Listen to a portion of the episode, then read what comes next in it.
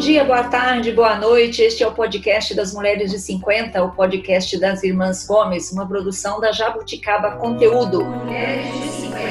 Nós somos quatro irmãs na faixa dos 50 anos. Eu sou a Tereza, moro em São Paulo, sou jornalista. E está aqui comigo a Lúcia, que mora em Toledo, no Paraná, e é médica gine gineco-obstetra. Oi, Lúcia. Oi, bom dia, boa tarde, boa noite. Está também aqui com a gente a Mel, que mora em Naviraí, é médica veterinária, tem 50 anos. Oi, Mel. Oi, tudo bem? E por último, a Sandra, que mora em Curitiba, no Paraná, é advogada tem 48 anos. Oi, Sandra. Olá, tudo bem? Bom, como vocês sabem, toda semana a gente se encontra aqui para fazer um bate-papo, às vezes ao som dos cachorrinhos da casa de alguém, que eu não sei de quem, mas a gente está sempre toda semana conversando aqui sobre um assunto, sobre um assunto que tem a ver com mulheres de 50, assunto que é, inquietam a gente ou que nos deixam alegres, enfim. Nós estamos na segunda temporada e nessa segunda temporada, como você sabe, a gente sempre tem um convidado para nos ajudar a pensar o tema deste episódio. E o nosso convidado de hoje é o jornalista Roberto Júnior Monteiro. Oi, Roberto. Oi. Bom dia, tudo boa bem? tarde, boa noite. Oi, Bob. Oi, Olá. Oi, Roberto. Seja bem-vindo. Obrigado. O Roberto o Roberto trabalha no Instituto de Desenvolvimento Rural do Paraná, IAPAR Emater. Nasceu na cidade de Quinta do Sol, no Paraná, e mora em Curitiba há quantos anos, Roberto? 38, eu acho. 38 anos. Bom, nessa temporada a gente tem convidado pessoas que são da nossa família. O Roberto não é de sangue, mas é de coração, né, Sandra? Sim, é amigo irmão. Amigo irmão. É, é a definição melhor que encaixa. É isso aí. Se a gente tivesse um sétimo na família, seria o Roberto, né, Roberto? Bom, obrigada por ter aceitado o nosso convite. Eu que agradeço. Prazer, viu? Bom, eu e o Roberto fizemos faculdade juntos, fizemos jornalismo na UFPR, nos formamos em 1900 e antigamente, né, Roberto? Século passado total aqui. Milênio passado. Internet. Milênio passado. Ai, não, nossa, tô muito velha agora. A gente pode fazer um programa para falar o que, que não tinha na nossa época. Né? Ah, isso é bom. Melhor não, hein? melhor não. Bom, o tema de hoje é um tema que, segundo o marido da Sandra, o Zeno, a gente deveria começar o programa, parar de falar por 30 minutos e voltar daqui a 30 minutos, porque o nosso tema é o silêncio, coisa que a gente não vai ter aqui pelos próximos minutos. Então, nós vamos falar de silêncio. A ideia de falar sobre esse assunto foi da Sandra, por isso que eu queria que ela explicasse por que, que silêncio é importante, Sandra. Porque a gente vive num mundo totalmente agitado. O cachorro late aqui, o carro passa ali, você não consegue ter aquele silêncio absoluto em que você fica só com você, sem mais nada por perto. Foi essa a razão de eu ter pensado no, no tema. E você falou que também na quarentena tem uma mudança de comportamento, é, né? Eu acho que é, eu percebi. É, eu moro numa casa relativamente quieta, mas a gente tem os sons exteriores. Eu, eu moro numa rua movimentada, então tem um carro que passa, tem o, o motoqueiro que, que acelera, o carro que buzina. E, e nessa, né, nesse período de pandemia, eu notei que a gente está mais agora, agora não tanto, mas um, um longo período estava mais quieto. Você consegue ouvir o barulho dos passarinhos, você consegue ouvir o vento batendo. Então, eu acho difícil você conseguir o silêncio absoluto, mas o que eu tenho percebido é que a cada dia a gente ouve é, mais barulho do que qualquer outra coisa. Né? A gente está sempre com barulho em volta. No dicionário, silêncio é definido como ausência de qualquer ruído. Por exemplo, o silêncio da noite. É uma condição de quem se cala ou prefere não falar. É o excesso de calma, de tranquilidade. É sossego, repouso e nação.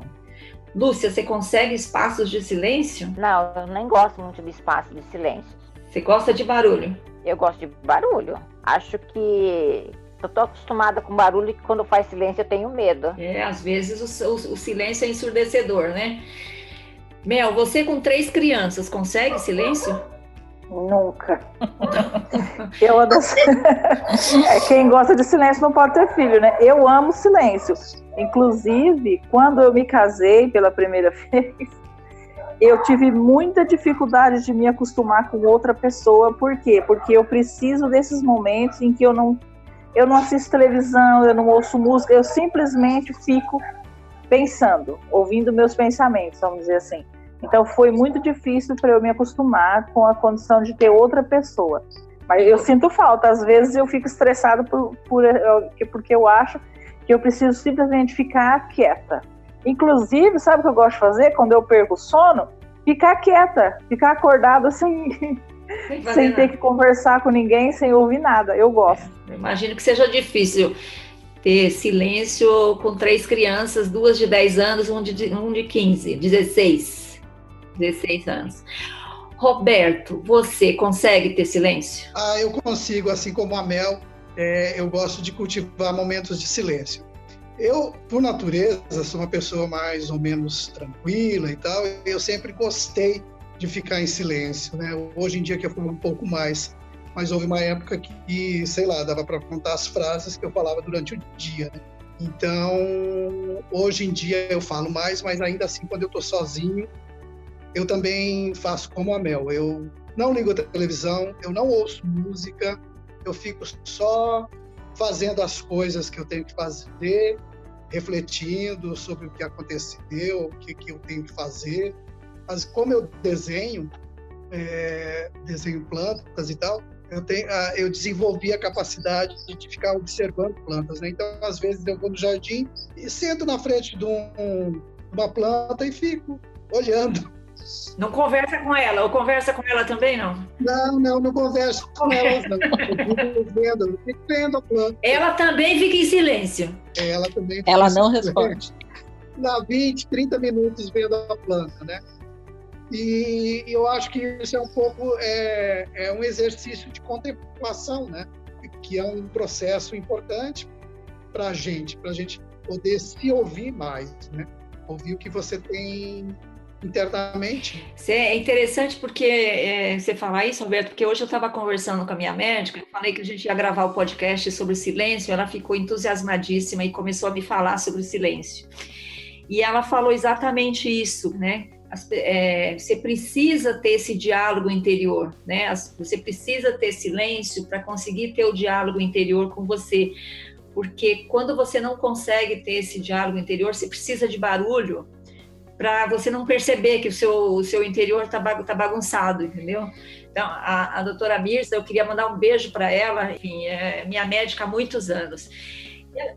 É minha guru. E ela falou outra coisa, assim, que, que me chamou atenção, que é é, não existe diálogo quando a pessoa é, não consegue o silêncio ou, ou, não consegue ter essa, esse diálogo interior é porque psicologicamente não está conseguindo trabalhar algumas coisas, né? Porque às vezes a gente precisa chegar em casa e ligar a televisão simplesmente para esquecer, né? É, eu acho que tem momentos em que, na maioria dos momentos, o, o som é muito importante, o ruído das conversas e tudo mais. Mas eu acho que a gente vive uma época de muito ruído, né?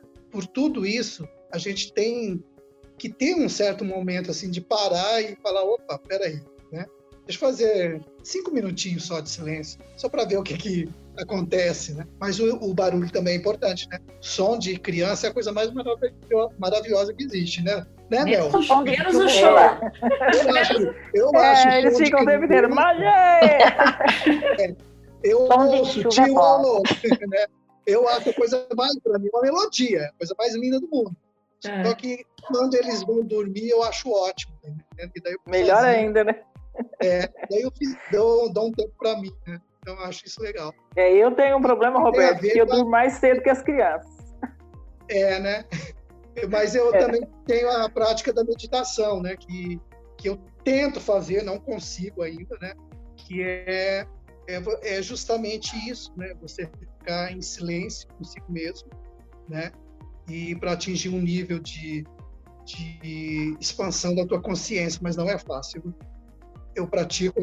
Por que, que, você acha que não consegue? Você, você tenta e não consegue o tempo necessário? O que, que é não conseguir, né? Olha, é que assim, a mente, a, a minha mente, eu acho que a maioria da, da, das pessoas é assim, é, é muito barulhenta. A gente pensa em muita coisa, né? Você mesmo você parando para pensar sobre alguma coisa, você pensar, ah, eu tenho que ir depois ir no mercado, o que está faltando na, na, cozinha, ah, não sei o que, aquele problema. Sempre tem alguma coisa transitando na tua, na tua cabeça, né? E o meditar é você sentar e acalmar a tua mente, né? E tem um líder, um líder religioso hindu, é, o Ramakrishna, ele compara a mente com um macaco que tomou álcool, foi picado por um escorpião e teve fogo ateado ao seu pelo. Ele nunca, a mente humana nunca está em sossego, né? Então é muito difícil. Então, às vezes, eu começo a fazer o exercício e normalmente uh, o exercício é feito a partir de uma imagem. Você imagina e imagina um, uma imagem ou, ou, aí o que você quiser, uma vela, um sol, qualquer coisa assim, e se concentra nessa imagem. E aí você para de pensar em tudo, né? Mas isso é muito difícil, é, porque a gente se engana muito. Às vezes eu estou pensando numa, numa vela, estou lá, imagino a vela. Dali a pouco eu pensei, mas essa vela está no candelabro, está no vidro, está numa xícara, está onde? Né? A mesa está apagada?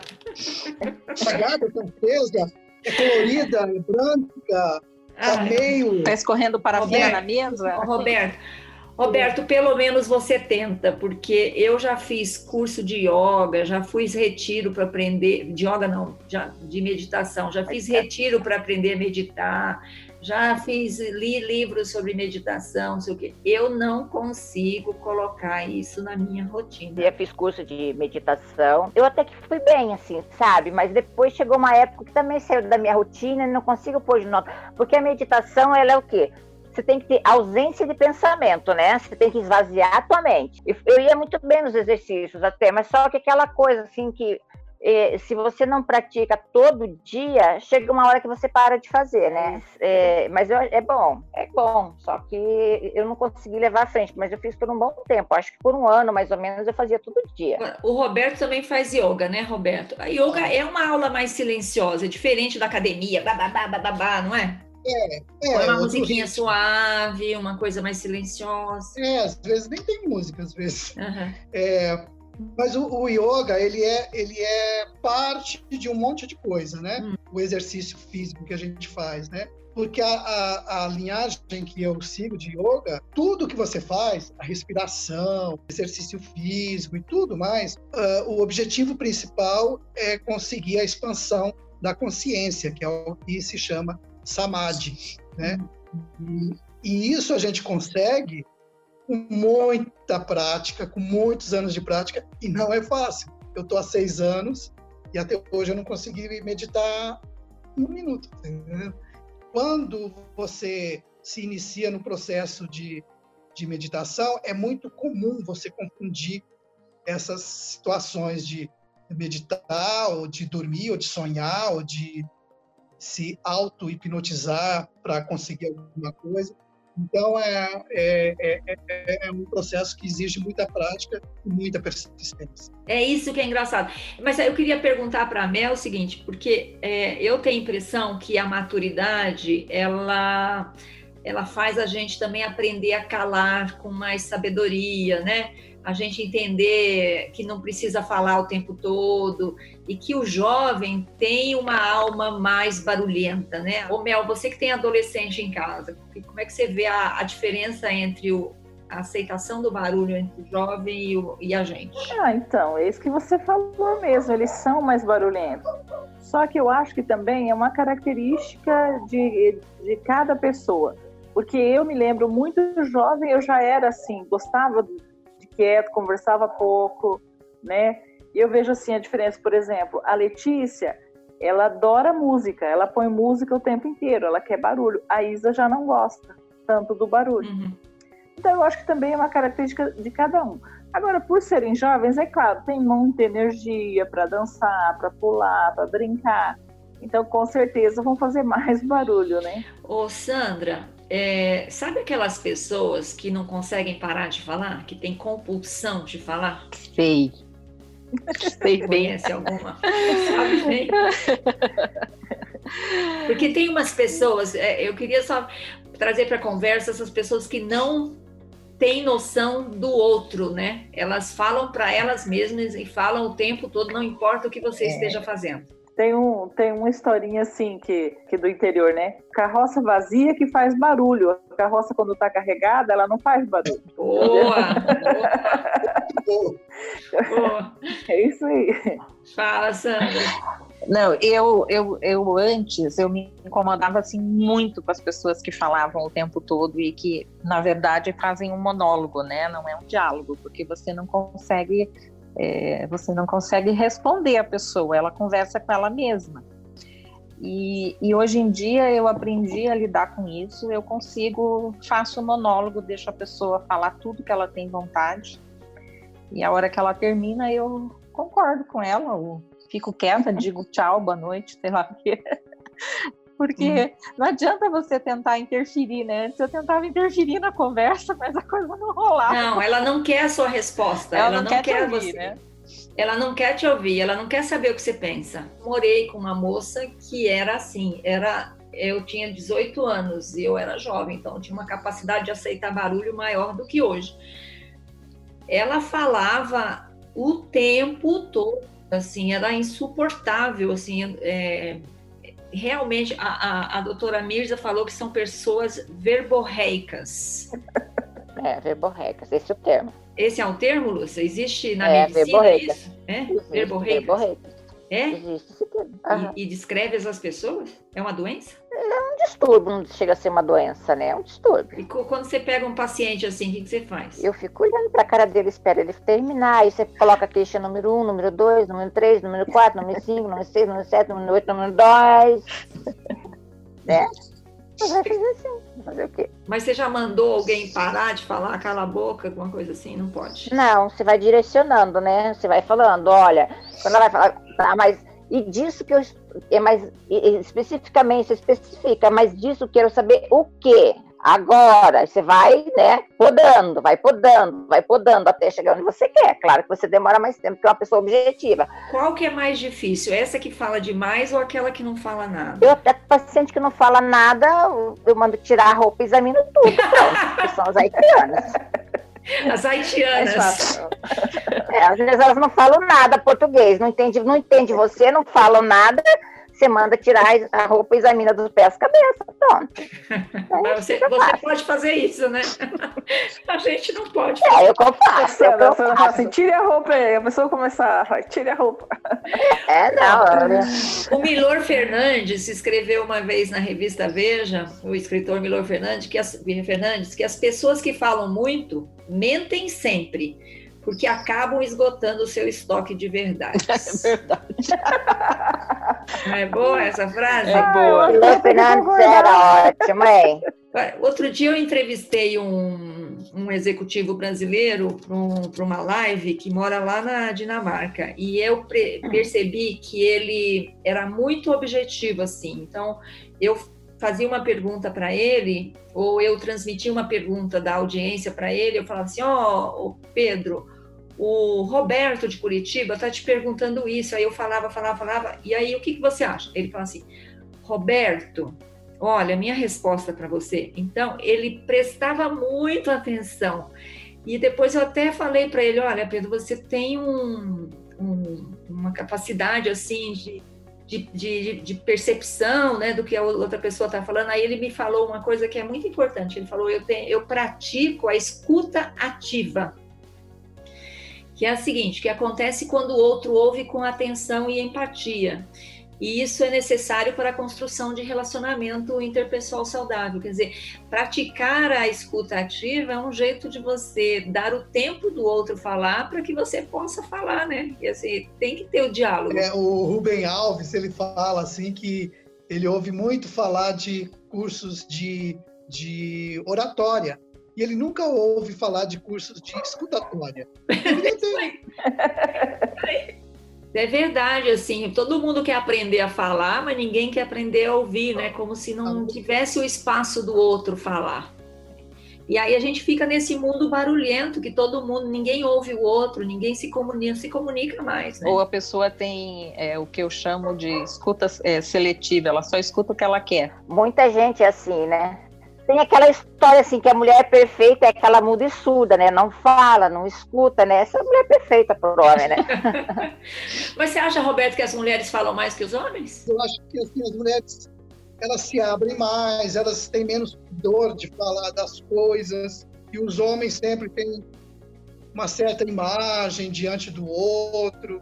Mas eu acho que, de maneira geral, a, a, a mulher fala mais, explica mais as coisas, o homem é mais discute relação. É, DR, né? Eu não gosto de DR, mas, é. mas eu acho que os homens falam um pouco menos. Não sei se é muito menos, mas eu acho que é um pouco. Alguém falou aí que é comprovado. Foi você, meu? Foi, eu já, li uma, eu já vi uma pesquisa que as mulheres comprovadamente falam mais palavras por dia do que os homens. É. Posso dar um exemplo? As meninas falam primeiro que os meninos. As meninas falam. As meninas falam primeiro que os meninos. Elas é. começam antes. É. Fala, Lúcia. Não, eu, eu tem, e daí tem assim, o homem, a mulher fala a mulher e o homem, e aí ela, o homem tira sarro das mulheres. Daí a mulher responde assim, é porque você não ouve, eu tenho que falar duas vezes a mesma coisa. É verdade. Não ouve, então a gente não, tem que estar tá repetindo. Uma, é. Eu tenho uma experiência, eu acho que o homem, não é só que ele fala, ele é muito objetivo, o homem. Então, aqui a gente tem sempre, às vezes, a, é, esse ano não, mas a gente tem a campanha do Outubro Rosa, que eu sempre participo, que é num dia especial, no horário diferenciado, e que a gente faz campanha de preventivo da mulher. E a gente tem a campanha do, do homem, que é o Novembro Azul, que eu também normalmente participo. Então, assim, as mulheres, eu levo 10 mulheres, eu vou levar assim, é, digamos, quatro horas, três horas, quatro horas. E se for 10 homens, eu vou levar dois terços do tempo para fazer os mesmos atendimentos.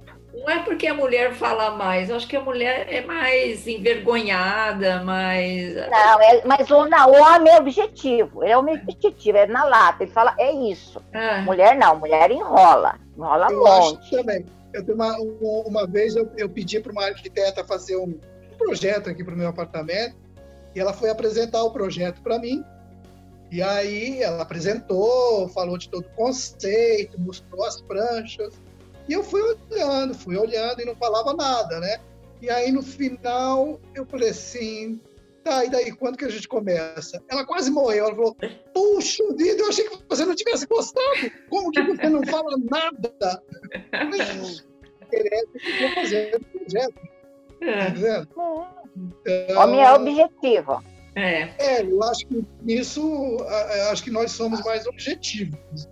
E aí falam menos. Mas eu queria voltar aqui para o nosso tema do silêncio, porque tá bom, a gente não fugiu muito dele, né?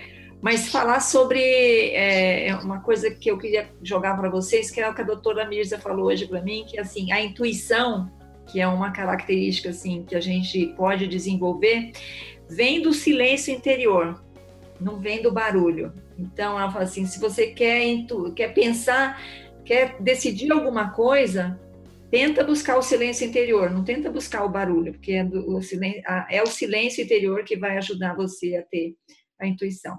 Concordam? É, é, é, pela prática da, da, da, meditação, quando a gente fala que a gente, na meditação, atinge o samadhi, que é a ampliação da consciência, é o que eles chamam de intuição linear que é fazer com que aqueles insights que a gente tem de intuição, de vez em quando você tem, é fazer com que eles sejam mais duradouros durante essa, essa, esse processo de meditação. E é só através do silêncio. Né? O insight que a gente tem normalmente de uma máquina fotográfica. No, na meditação, o que você consegue fazer? Você consegue deixar aquele flash aceso como a luz de uma câmera que você está gravando um vídeo. Então, hum. você tem mais luz por mais tempo, né? Vamos dizer assim. ah, assim. Então, a, então na, na a meditação, ela, ela propõe isso, né? Você desenvolver a tua intuição, deixar com que ela se amplie, né? E, e, é uma inteligência que a gente não entende muito bem, né? Tanto que quando você tem um insight é, de alguma coisa, ou não foi com a cara de alguém, ou não foi em algum lugar, isso aqui, você fala, não, tem alguma coisa errada, mas é comigo, não sei o quê, eu não entendi direito, né? E aquela, aquela tua intuição, você às vezes passa por cima sem, entender direito. Né? Você não, não, você não parou para ouvir, né? Não parou para é, ouvir. Não parou para ouvir a tua intuição. Eu acho que a meditação faz isso. Me, né? Você me fez lembrar aquela música que eu não sei cantar, mas que tem, eu lembro do trechinho, que você precisa ter a mente quieta, a espinha ereta e o coração tranquilo. Exato. É isso que precisa. Também não. Sabe cantar essa, Mel? Nem conheço essa música. não? Eu também não conheço. A espinha, a mente, a mente quieta, é cantor, a espinha ereta e o coração tranquilo. É. Quem é o cantor? Eu vou, vou lembrar e já falo para vocês. Ó, a gente está caminhando aqui para o nosso próximo bloco. Eu queria deixar três dicas do, do taoísmo para as pessoas que falam demais, né? Ó, pense no que você vai dizer antes de abrir a boca, né? Seja breve e preciso, já que cada vez que você deixa sair uma palavra, você deixa sair uma parte da sua energia vital. Então, economize a sua energia, né? Nunca faça promessas que você não possa cumprir, não se queixe, nem utilize palavras que projetem imagens negativas. E se não tem nada de bom, verdadeiro e útil para dizer, é melhor não dizer nada. Essa última eu concordo. Completa. Plenamente. É, tem, se não tem nada verdadeiro, útil e bom para dizer, não fala nada, né? A, a filosofia oriental tem muito ensina muito, né, Roberto? Você conhece mais que eu. É, não, a gente precisa aprender muito com os é. orientais. Né? A medicina chinesa, né? Tudo, eles são mais evoluídos que a gente. Eles certeza. ensinam a gente a se ouvir também, né? É, a se entender, né? É, eu não sei se você lembra, Tereza, aquela época que eu estava com a minha urticária muito atacada, que eu passei um tempo indo a São Paulo que eu fazia acupuntura, uma coisa que me incomodava muito naquele período, é claro que eu estava passando por um momento muito difícil e eu não conseguia ficar quieta e eu não conseguia me ouvir. Aí eu ficava, era para ficar 30 minutos, acabava ficando uma hora, às vezes um pouco mais, numa sala fechada, com um barulhinho assim, aquilo para mim era barulho, aquela musiquinha tocando no fundo eu ficava enlouquecida. Eu, quando saía de lá, eu queria. Chegava uma hora que eu não aguentava mais ficar naquele lugar, eu queria sair, sair, sair. E normalmente acalma, mas no seu caso, como você estava sofrendo muito, é, né? Eu era, tava, era, é, era, era insuportável para mim aquilo lá. Tanto que eu parei, né? Porque eu não conseguia melhorar, eu não melhorava. Ah, eu sempre gostei de fazer essas, essas acupunturas, assim, que você fica cheio de agulhinha assim. Ah, eu acho uma delícia isso. É, eu também gosto. Eu já fiz acupuntura. Eu já fiz yoga também, Roberto. Você fala yoga, né? Mas eu falo, não sei se é coisa de São Paulo, eu falo yoga. Né? Não, quem fala yoga é só quem é... são os praticantes, assim, Tereza. Não são. São, não, né? o que, é. Deixa, deixa eu falar. São as pessoas são evoluídas. Linhas, são né? as linhas, né? Tem uma é. linha que é yoga não, é e tem uma linha que é yoga. Oh. É, é que em sânscrito, a palavra yoga, o O, quando está perto do Y ali, ele é fechado, não é aberto. Então, é, é questão de pronúncia, porque o original é em sânscrito. Só isso. Então, é yoga. Ah, é yoga. Então, então, tem algumas linhas que levam isso em consideração e tem outras linhas que não, levam. Não levam entendeu? Ah, tá. Entendi. Ó, oh, só para completar aqui, a música que eu falei é, chama-se Coração Tranquilo e é de um compositor chamado Walter Franco, que faleceu ano passado. Bom, vamos falar do filme que marcou nossa vida? Para esse tema e para lembrar um filme que, que marcou a nossa vida, é, selecionamos hoje, foi indicação da Sandra, né? Hoje a, hoje a nossa programação é toda Sandra. É, Os Filhos do Silêncio, de 1986, é um filme com William Hurt. Ele é um professor de sinais, de linguagem de sinais, ele foi, foi contratado por uma escola para surdos e ele conhece uma jovem misteriosa chamada Sarah Norman, que é uma antiga aluna da escola. À medida que ele se aproxima para tentar ajudá-la, ah, claro, o que, que acontece, Sandra? Ai, Tereza, não ele lembro. Se ele se apaixonam, Sandra! Ele se apaixona! Ele se apaixonam! Inclusive na vida real, né? Porque ele era casado com essa menina, não era? É, era casado, é. sim. É? O filme, assim. As Marlee Matlin. Eu acho assim, que esse é filme é um ícone, mesmo. né? Esse filme é um ícone que na época se não falava de, de, de, dos sinais, dos, dos surdos.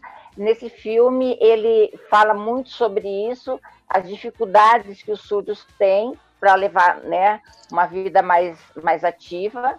E ela, em decorrência dessa deficiência que ela tem, ela é muito introspectiva, muito agressiva, ela não, não quer muito contato com o mundo exterior, porque ela já sofreu muito bullying, muita coisa. Então, ele, através do amor que ele tem por ela, ele traz ela para esse mundo, mas ela também é, mostra para ele, mesmo ele sendo professor de, de, né, de Libras, é, a, o mundo dela para ele, né? O mundo do silêncio.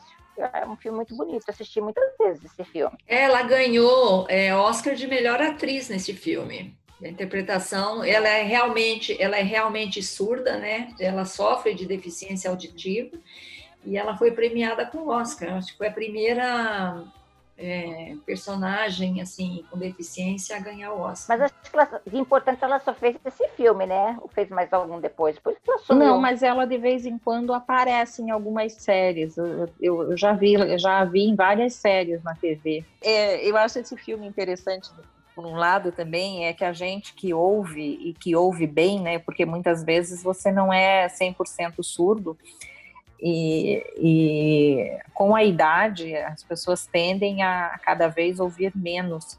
E eu tenho percebido que, que as pessoas que têm algum tipo de, de deficiência auditiva, elas começam a, principalmente pessoas mais de idade, porque quando a pessoa nasce surda ou quando ela fica surda muito, muito nova, ela acaba aprendendo a língua dos sinais, ela aprende a se comunicar, ela aprende a ler os lábios, mas quando a pessoa, isso vai acontecendo mais para a fase é, da terceira idade, a pessoa acaba se isolando, porque ela, ela acaba ela, ela acaba entrando num mundo que é só dela, porque ela não escuta o que está acontecendo, o que as pessoas estão ah, dizendo. Eu percebo isso, eu percebo isso. É, não, não quero entrar em detalhes, mas eu percebi. E, e, tem uma recusa de usar aparelho, né? Sim. É uma coisa. Isso é, é muito comum. É admitir né, o problema, né? É admitir o problema, né? Aqui em casa, o, Enzo, o meu filho fala, o Enzo fala que eu tô ficando surda. Como você tá ficando surda? Bom, eu, eu, eu sou acusada disso o tempo todo, mas é que eu finjo não ouvir muitas vezes, né? Às vezes... Falei, ó, audição seletiva. Tá vendo como o homem ficou 30 anos casado e fingiu que era surdo só para não falar com a mulher dele como não escutar as coisas? É assim, beleza. Mas você sabe que eu estou falando aqui pela primeira vez, eu tive Covid, né? Vocês sabem. E desde então eu tenho um zumbido no meu ouvido direito que não vai embora, né? Eu vou tentar tratar agora, ver se ele vai embora. Mas é ensurdecedor o barulho. Então eu não tenho mais silêncio já faz uns dois meses. Você sabe que no barulho melhora. O barulho melhora essa sensação, é, né? É, porque distrai, né? Mas eu acordo de madrugada. Agora, por exemplo, eu estou ouvindo. A gente está conversando e eu estou com um zumbido aqui. Bom, Queria ir para nossa finalizar o nossa, nosso podcast de hoje, que falamos sobre silêncio e comentamos sobre o filme Os Filhos do Silêncio. Eu queria pedir para vocês para a gente falar sobre as dicas maduras da semana. Dicas maduras da semana. Quem vai começar? Posso começar, então. Vai lá, Mel. Vou dar uma dica que já dei aqui, né? Que é A Família Bellier, um filme francês muito lindo, que conta a história de uma família que é formada por quatro pessoas, pai, mãe, dois filhos, em que, que o pai, a mãe e o filho são surdo-mudos, né? E só uma única filha que fala e ouve e que ela acaba se tornando a tradutora deles. Eu, muito bonito mesmo, muito lindo. Legal, legal. Já assisti, disso, né? Eu já assisti e recomendo. Eu vou ver. Muito lindo. E também, e também para quem quiser fazer silêncio, né? A trilha dos Apalaches lá nos Estados Unidos. 3.500 quilômetros no meio da floresta, quase ninguém para você conversar. Tá os passarinhos. Sandra, tem dica, Sandra? É, eu gostaria de indicar um filme, se chama Silêncio, é do Martin Scorsese, que trata sobre dois padres jesuítas portugueses que foram para o Japão Japão, atrás de um outro padre que tinha desaparecido, é, numa época em que o catolicismo tinha sido banido do Japão. É um filme, um filme interessante, tem uma cinegrafia bem bonita. Vale a pena dar uma olhada. Quem é o diretor mesmo? Martin Scorsese. Martin Scorsese. Bom, legal. Esse eu não me lembro de ter visto. Lúcia, alguma coisa? Eu quero me dar a dica de fazer o caminho de Santiago de Compostela, então eu quero fazer, então, de repente, é, essa minha ânsia de ter barulho desapareça. Roberto, alguma dica para nós? Ah, eu tenho primeiro uma dica de filme.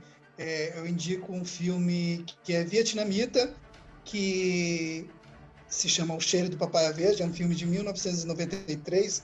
Ele tem vários pontos de silêncio e tem uma narrativa bem diferente da, da ocidental, então leva a gente a, a parar para ver as coisas no tempo real, que elas acontecem, não aqueles aquele frenesi que são os filmes hollywoodianos. Né?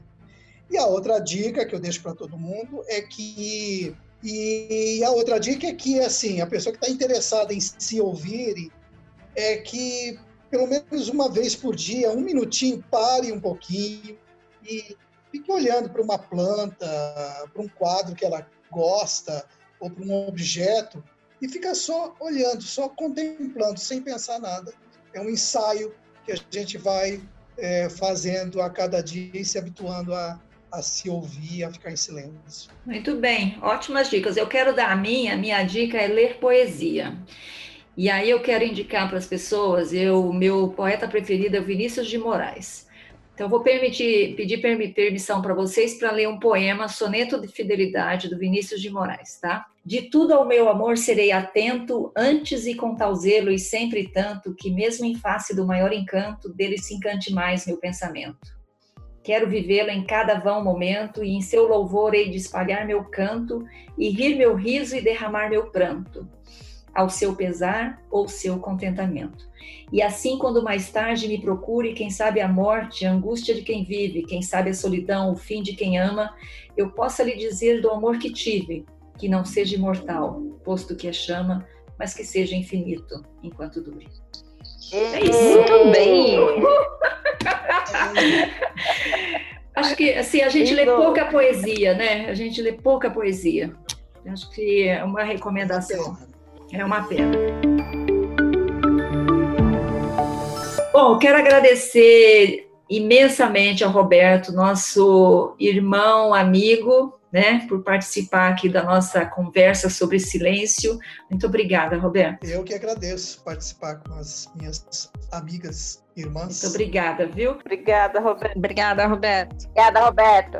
Roberto não, Bob. Bob. Eu, eu só chamo de Roberto Bob Júnior. Júnior. Roberto Júnior. Bob Júnior. Bob Júnior. Bob Júnior não quer mandar um beijo para ninguém, não? Ah, eu vou mandar um beijo para os meus sobrinhos amados. Eu só tenho nove sobrinhos, mas principalmente para o Daniel, para o Vicente e para uma delícia de um sobrinho neto que é o Otávio, que está com 11 meses. Ai, Ah, que delícia. Um beijo para eles. Beijo para eles.